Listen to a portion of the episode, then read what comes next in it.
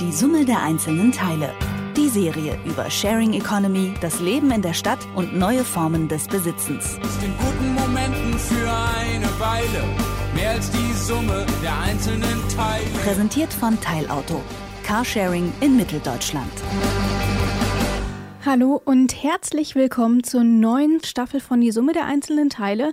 Fleißige Hörer und ganz aufmerksame Hörer haben schon gehört, ich bin nicht mein Kollege Lars Hendrik Setz. Mein Name ist Rabea Schlotz. Ich habe in der letzten Staffel noch dort gesessen, wo jetzt meine Kollegin Juliane Neubauer sitzt. Hallo Juliane. Hallo Rabea, hier sitzt dich sehr bequem. Ja, du darfst auf unserer wunderschönen Studio-Couch sitzen, während ich hier auf meinem Bürostuhl sitze. Ich weiß nicht, was ich davon halten soll, aber ich glaube, ich gönne es dir einfach ein bisschen.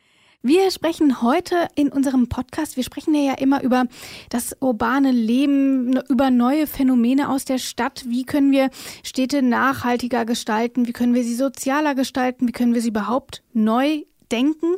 Und ähm, es muss ja immer Leute geben, die sich das Ganze auch ausdenken. Und Juliane, du hast solche Menschen besucht und wirst uns auch einige von ihren Ideen vorstellen. Und das Ganze betrifft den Bereich Social Design. Und mir scheint das ähm, Thema Social Design irgendwie ziemlich on vogue zu sein. Ich habe gelesen, in München, in Leipzig und auch in Hamburg sind viele große Museen, die sich diesem Thema dieses Jahr gewidmet haben. Und ähm, auch das Monopol-Magazin hat in der aktuellen April-Ausgabe den Schwerpunkt Design für die Zukunft. Hier nur nebenbei, wir haben noch einen Kunstpodcast zusammen mit dem Monopol-Magazin, in dem wir auch über das Thema Design und Leben in diesem Monat sprechen. Aber kehren wir mal zu unserem jetzigen Podcast zurück. Ähm, Julian, ich habe schon gesagt, du hast dich ein bisschen mit Social Design beschäftigt, aber was ist Social Design denn eigentlich? Um das zu erfahren, bin ich nach Hamburg, äh, wie du schon richtig gesagt hast, ins Museum für Kunst und Gewerbe gefahren. Und dort findet gerade eine Ausstellung mit dem Titel Social Design statt. Und um vielleicht vorweg schon mal zusammenzufassen, worum es hier geht, würde ich Social Design als eine Art Loslösung des klassischen Designgedankens beschreiben. Also dass Design zwingend von einem studierten Designer entworfen wird, der ein Möbelstück oder eine Vase oder ähnliches erschafft, ist quasi das Gegenstück zu Social Design. Ich weiß nicht, wie es dir geht, aber wenn ich mir so ein Designmöbelstück vorstelle, dann denke ich immer gleich an sowas Teures, das häufig auch ästhetischen Trends folgt, aber vor allem eher für eine gut situierte Gesellschaft erschwinglich ist. So ein bisschen Style für Funktionalität, sage ich immer. Beim Social Design, da geht es aber hingegen darum, alltägliche Objekte oder Produkte zu schaffen, die sicher auch einen ästhetischen Wert haben, aber vor allem die Lebenswelt vieler, oft auch weniger ähm, reichen Menschen zu bereichern. Was das genau sein kann, möchte ich gleich anhand einer sozialen Lampe beschreiben. Und in einem weiteren Beispiel ist es auch der Zugang zu Produktionsmöglichkeiten, die bisher eher nur einer wirtschaftlichen Elite vorbehalten war. Auch da stoßen wir gleich nochmal auf Social Design. Es betrifft aber auch im großen Rahmen die Gestaltung von Wohn- und Lebensräumen, Darüber sprechen wir ähm, aber in diesem Podcast noch nicht. Das kommt dann in einer der nächsten Folgen auf die Agenda. Da geht es dann um das sogenannte Clusterwohnen. Da entsteht ein sehr spannendes Social Design Projekt gerade in Berlin. Das schaue ich mir demnächst dann mal für unsere Hörer an. Also dazu dann in Zukunft mehr. Da darfst auch du wieder hinfahren. In der letzten Staffel habe ich das ja noch gemacht. Deswegen bin ich ganz neugierig. Was hast du denn auf deiner ersten Reise für die Summe der einzelnen Teile erlebt? Was hast du in diesem Museum gesehen? Also es ist im Grunde ja eine temporäre Ausstellung in Hamburg ähm, Museum für Kultur und Gewerbe in einem der oberen ähm, Raumgruppen, könnte man sagen. Und da sind die 25 nationalen und internationalen Projekte jeweils auf Plakatwänden vorgestellt. Das fand ich ganz schön, denn tatsächlich haben eigentlich alle Projekte in dieser Ausstellung den gleichen Raum, werden also im Grunde gleichwertig vorgestellt. Manchmal sind auch ähm, kleine Produkte dabei zu sehen. Zu einem kommen wir dann gleich noch. Du bist aber ja nicht nur hingefahren, um dir stillschweigend irgendwelche Plakate ähm, durchzulesen, sondern du hast dich dort auch mit jemandem getroffen. Erzähl mir doch einfach mal, was ist denn eigentlich so die Idee dahinter? Was hat man sich dabei gedacht, so eine Ausstellung überhaupt zu machen? Also was erwartet man auch davon? Also zum einen ist das ja eine Wanderausstellung, die vorher schon in Zürich zu sehen war und nun in Hamburg eigentlich die zweite Station hat. Und in Hamburg maßgeblich beteiligt war Simon Klingler vom Museum für Kunst und Gewerbe. Der hat im Grunde die Entstehung der Ausstellung begleitet und sie auch mit Hamburger Projekten noch äh, ergänzt. Und der hat mir auch nochmal ganz pointiert erklärt, was eigentlich schließlich die Funktion von Social Design ist. Dass natürlich Design oder etwas breiter gefasst auch Gestaltung einfach auch immer so ein Gradmesser ist für gesellschaftliche, ökonomische, politische Krisen oder Schieflagen. Und ähm, viele der Projekte, die man in der Social Design Ausstellung, aber auch in den äh, anderen Social Design Projekten, die gerade äh, allerorts passieren, findet, reagieren eben unmittelbar auf Fragen der Nachhaltigkeit, des sozialen Miteinanders, des Ausgestaltens von urbanen Räumen und greifen Themen auf, die eben einfach gesellschaftlich und ähm, auch äh, weltökologisch mittlerweile einfach eine größere Bedeutung haben. Für mich bricht die Ausstellung den Begriff Design also tatsächlich auch auf. Gerade scheint wirklich eine Welle der Design-Emanzipation losgetreten zu sein. Immer mehr Menschen trauen sich auch ohne Designstudium eben tolle Dinge zu gestalten. Stichwort tolle Dinge gestalten. Ich habe gesehen, als wir hier ins Studio gegangen sind, du hast da was mitgebracht und du hast es vorhin auch schon angekündigt. Eine Lampe, wenn ich das richtig sehe. Was kann die denn? Erzähl doch mal. Unsere Hörer können es ja nun nicht sehen. Also das ist äh, eine Lampe, die einem äh, Diamanten nachempfunden ist, wie du sehen kannst. Ja, die sieht ist. Äh, etwa Handflächen groß und die leuchtet mit Hilfe von erneuerbarer Energie. Also da ist jetzt hier auf der Rückseite so eine kleine Solarzelle. Ich habe diese Lampe geschenkt bekommen, weil ich ein großer Fan des äh, sehr populären dänisch-isländischen Künstlers Olafur Eliasson bin. Und der hat diese Lampe mit seinem Team entworfen. Es gibt auch eine Art große Schwester dieses Diamanten, nämlich die sogenannte Little Sun, eine kleine leuchtende Sonne.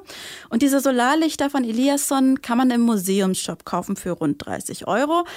Dass hier erneuerbare Energie im Spiel ist, ist natürlich na, grundsätzlich erstmal eine gute Sache. Kann man jetzt auch zu Social Design schon mal direkt dazu zählen. Eigentlich geht es aber darum, dass diese kleine Lampe Menschen nutzen können, die kein zuverlässiges Stromnetz in ihrem Lebensraum haben, erklärt Simon Klingler vom MKG Hamburg in Ländern, die eben eine, eine, volle Stromabdeckung haben, wie beispielsweise Deutschland oder ähm, Nordamerika, wird die, wird die Little Sun eben deutlich teurer ähm, auf den Markt gebracht, um damit eben in Ländern, die strukturschwächer sind, ähm, Menschen zu ermöglichen, daraus äh, eine Unternehmensgründung zu machen und ähm, zu günstigen Preisen ähm, nachhaltige Lichtquellen ähm, in die Familien, in die Haushalte, in den Alltag zu tragen. Das heißt, die werden in den strukturschwächeren Ländern nicht verschenkt, sondern für einen sehr günstigen Preis an Kooperationspartner oder Händler vor Ort weitergegeben, die sie für einen kleinen Preis wiederum weiterverkaufen können. Viele Kinder können dort nach Sonnenuntergang oft keine Hausaufgaben machen oder nicht lesen. Die kleine Lampe aber spendet ihnen mindestens vier Stunden Licht und dann kann man sie am nächsten Tag, wenn die Sonne wieder scheint, eben auch wieder aufladen. Und so sind sie unabhängig von Treibstoffverkäufern oder Benzinverkäufern zum Beispiel. Du meinst, weil sie dort sonst mit einem ähm, Gerät erstmal genau. mit einem, wie heißt mit einem Generator. Mit einem Generator arbeiten. Ja, müssen. genau. Genau. Dieser Generator verbrennt eben dann Benzin oder einen Treibstoff, der wiederum natürlich auch nicht besonders umweltfreundlich ist. Der Clou ist natürlich, dass wer hier in Deutschland oder in Westeuropa oder Nordeuropa mhm. oder in, ähm, in der westlichen Welt so eine Lampe kauft, natürlich äh, mehr bezahlt als der Preis ähm, ja. in den strukturschwachen Regionen. Und so ist es so eine Art Kofinanzierung und sorgt natürlich auch für Sicherheit, denn oftmals sind die Wege, die dort begangen werden, in ähm, stromlosen Regionen sehr dunkel und gerade für Frauen kann das äh, einfach gefährlich werden. Also es ist in vielerlei Hinsicht irgendwie nicht nur ein schönes Designobjekt, äh, ja. äh, was ich gerne besitze als äh, Fan des Künstlers, sondern es hat tatsächlich auch eine soziale Komponente, einen tieferen Sinn. Da fallen mir tatsächlich drei Dinge ein. Also zum einen natürlich diese klassischen Solarlampen, die meine Mutter im Garten stehen hat. Das ist ja ein ähnliches Prinzip, ja. hat natürlich was einen ganz anderen Sinn dahinter. Ähm, das zweite ist tatsächlich, ich erinnere mich an ein Projekt, das war so ähnlich. Dort hat man Löcher in die Dächer gemacht, in das Wellblech, und dann hatte man Plastikflaschen alte Pfandflaschen und dort hat man Wasser reingefüllt. Und dadurch wurde dann auch nochmal das Sonnenlicht im Raum verteilt, wo man dann eben auch auf Lampen zum Beispiel verzichten konnte und aber trotzdem einen erhellten Raum hatte. Das ist ja eine ähnliche Idee, die dahinter mhm. steckt. Und tatsächlich das Dritte, was mir dazu einfällt, ist, wie abhängig man eigentlich von Strom ist und wie selbstverständlich wir ihn hier nutzen können. Aber das ist natürlich nicht überall so. Hm. Ich sehe das genauso. Ich denke auch nicht darüber nach, wenn ich äh, das Licht anknipse, dass es jetzt ein Privileg ja. ist, Strom nutzen zu können. Aber tatsächlich gibt es eine Milliarde Menschen auf der Welt, die ohne ein verlässliches Stromnetz leben. 600 äh, Millionen davon in Afrika. Es gab noch ein zweites Projekt, das eben genau auch ähm, sich mit diesem Problem beschäftigt hat und auch einen etwas ähnlichen Lösungsansatz gefunden hat wie der Künstler Olafur Eliasson.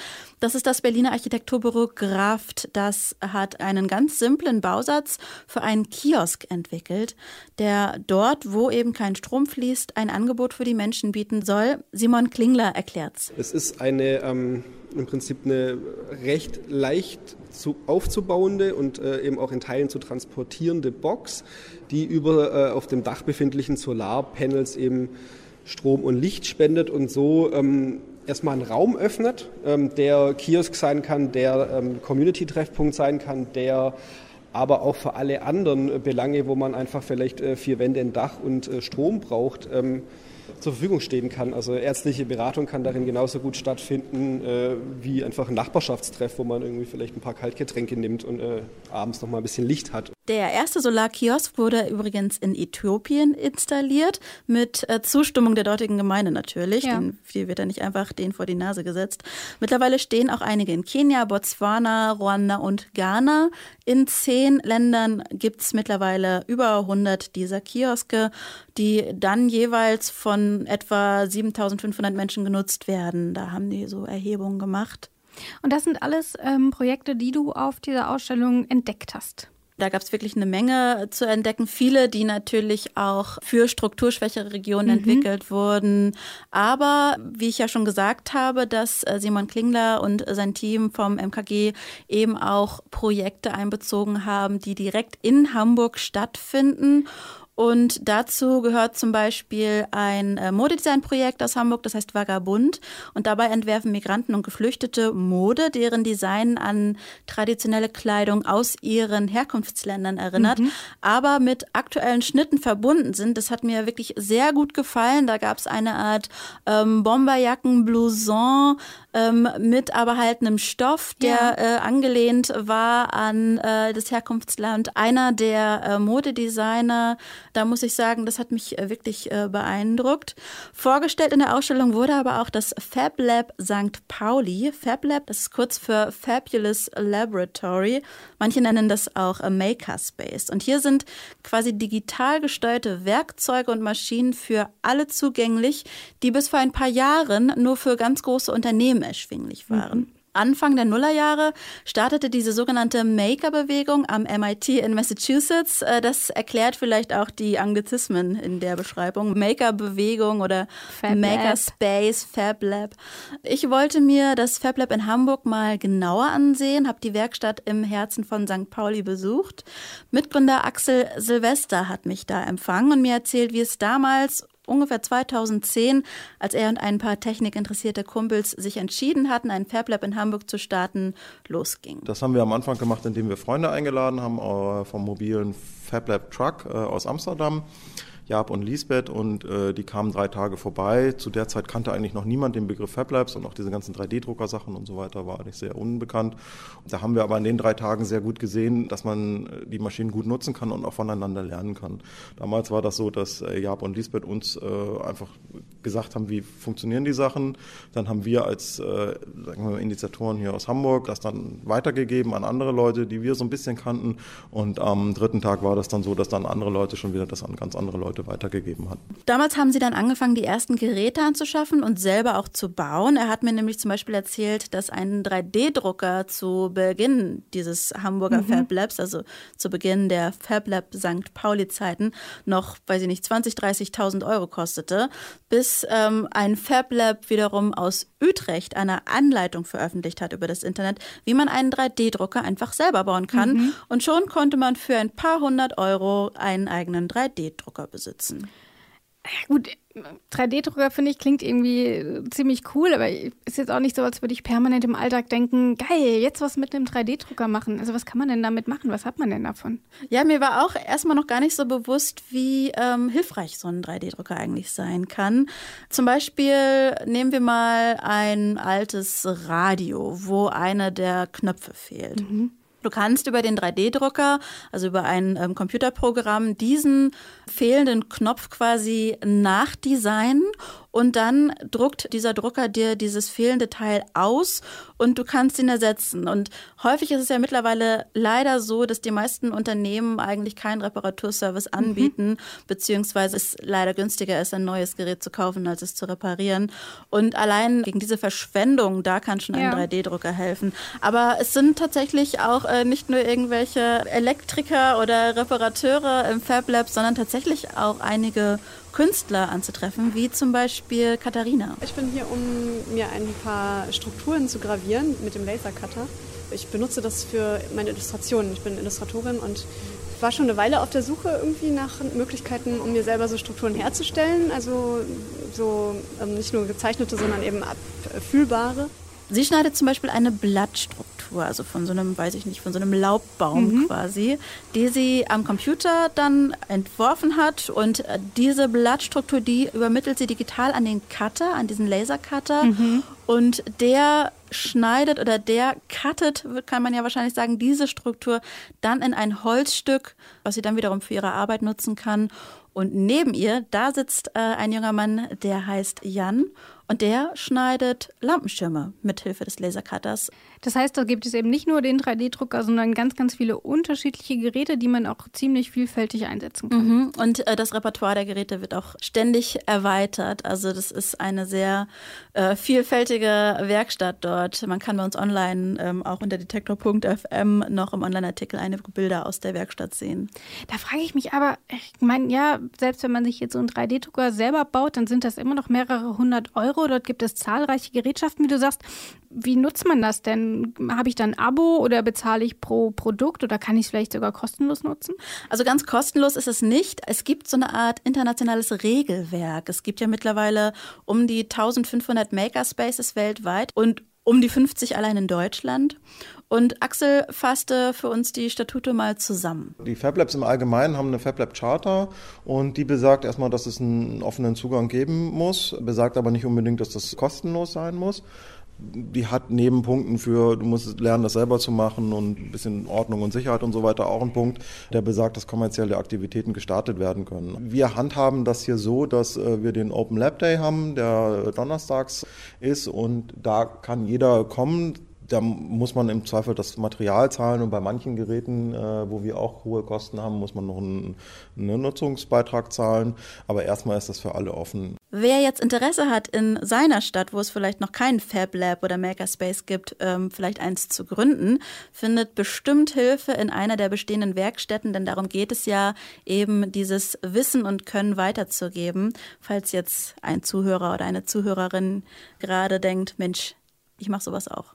Da möchte ich noch mal ein bisschen zusammenfassen. Ich, ich würde jetzt sagen, man versteht es so, dieses Social Design ist jetzt nichts, was die Stadt grundlegend ändert, zum Beispiel wie wenn man sagt, ähm, heute fahren hier keine Autos mehr ähm, oder heute essen nur noch alle Bio, sondern es ist tatsächlich etwas, was jeder individuell gestalten kann und im Kleinen nutzt und wenn es dann eben jeder macht, dann entwickelt sich da was Großes draus, kann man das so sagen?